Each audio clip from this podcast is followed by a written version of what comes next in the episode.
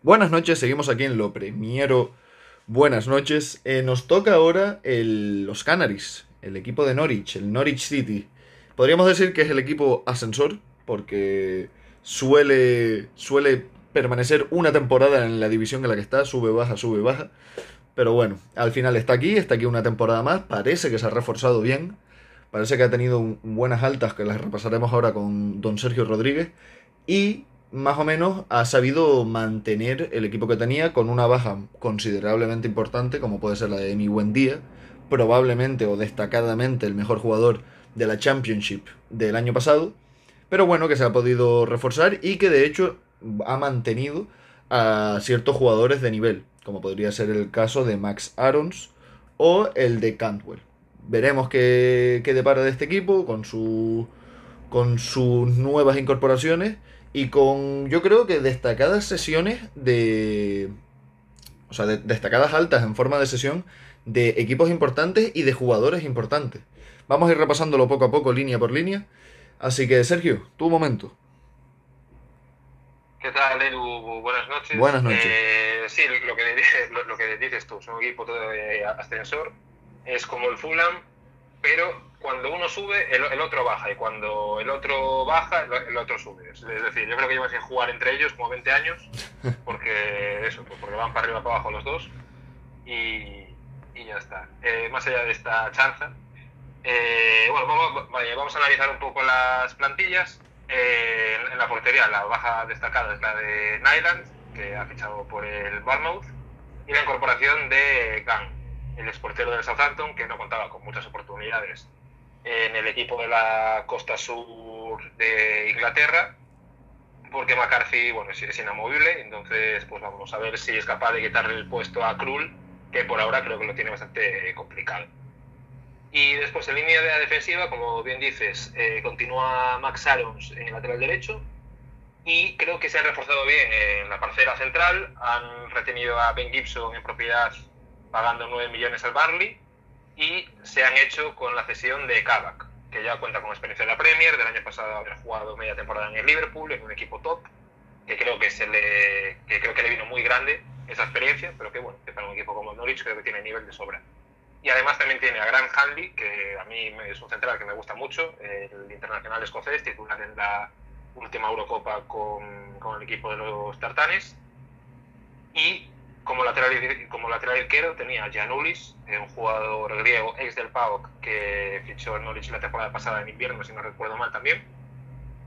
Y que aún encima se le añade la competencia de Brandon Williams, cedido por el Manchester United. Yo creo que es una línea que era la más débil del equipo, que hace dos años cuando jugó en Premier sufrió muchísimo a nivel defensivo.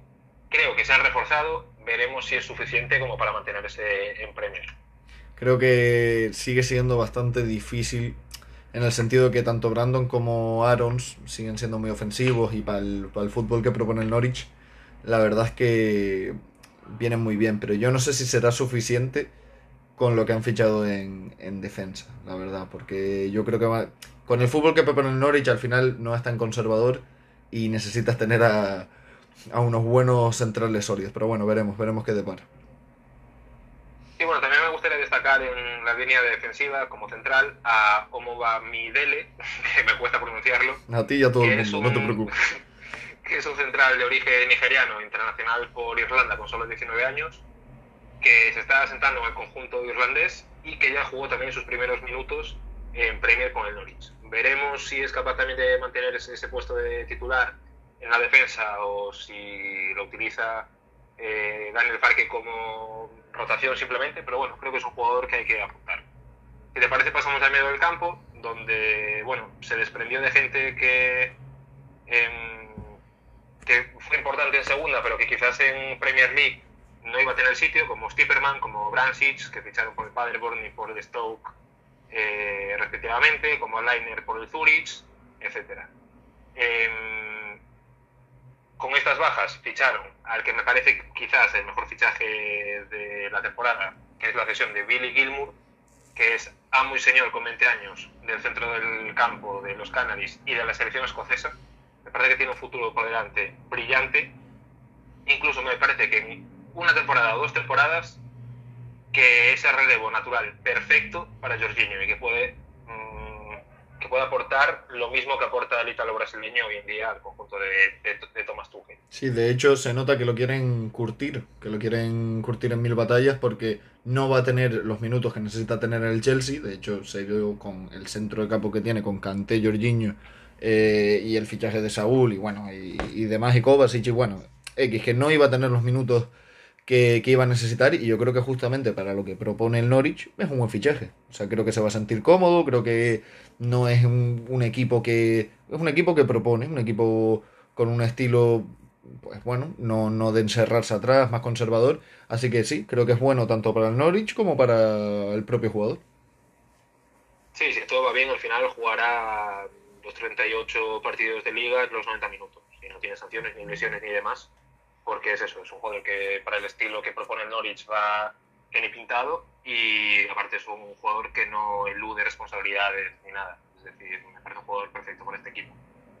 Y después, bueno, también ficharon a Norman, al noruego procedente del Rostov. Y em, ya también, ah, bueno, y a Melú, también procedente del Niza, que por ahora se está sentando en la posición de interior derecho la posición de interior izquierdo la está ocupando el, alemán Rupp o McLean, dependiendo, va alternando Daniel Parque.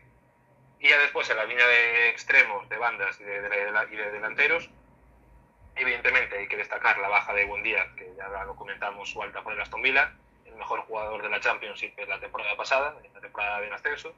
Al final, bueno, se consiguieron, quedar, que, consiguieron quedárselo en, en Championship y lo que le sirvió quizás para ascender esta temporada en Premier y ahora sí ya se desprendieron de él por una buena suma de dinero, lo que le sirvió para traer, por ejemplo, a gente como Milote Rashika, el Kosovar, que se está sentando en banda derecha, y también, pues bueno, para retener a jugadores como Canwell, que apuntan a que van a ser titulares y indiscutibles en esta temporada, fichajes como Cholis, jugador de 19 años procedente del PAOK, al igual que Janulis, que es un jugador que tiene un futuro también por delante brillante, brutal y que creo que puede ser bastante importante también en el año de los Canaries. Sí, la verdad es que son fichajes que para, a priori parecen interesantes, mínimamente. O sea, no emocionan, pero bueno, si por ejemplo comparamos con el Everton, sin ir los más lejos, que ha hecho fichajes a coste cero prácticamente, pues bueno, aquí se ha apostado por extremos, pues bueno, pagando una suma de dinero mm, relativamente,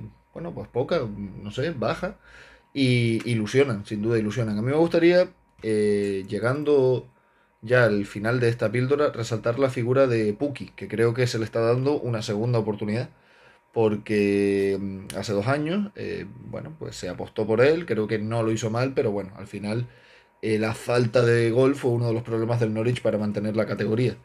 Y también me gustaría destacar la figura del, del cuerpo técnico, del entrenador de Daniel Fark, porque eh, creo que pertenece a esta nueva escuela alemana de, entrenadores y, creo, que, creo que lo hace muy bien, creo que propone algo valiente en el sentido de que son el Norwich City y, bueno, podrían intentar ser más, eh, intentar evitar más el gol que proponer hacerlo, así que me parece una apuesta muy buena por parte de, la directiva de del Norwich City además es súper importante que él fue el entrenador que fue capaz de ascenderlos, descendieron con él, lo mantuvieron y es capaz otra vez de eh, subirlo otra vez a la Premier League. Sí, eh, de valorar lo que están haciendo los propietarios de Norwich confiando en el alemán y, veremos si, si le da resultado.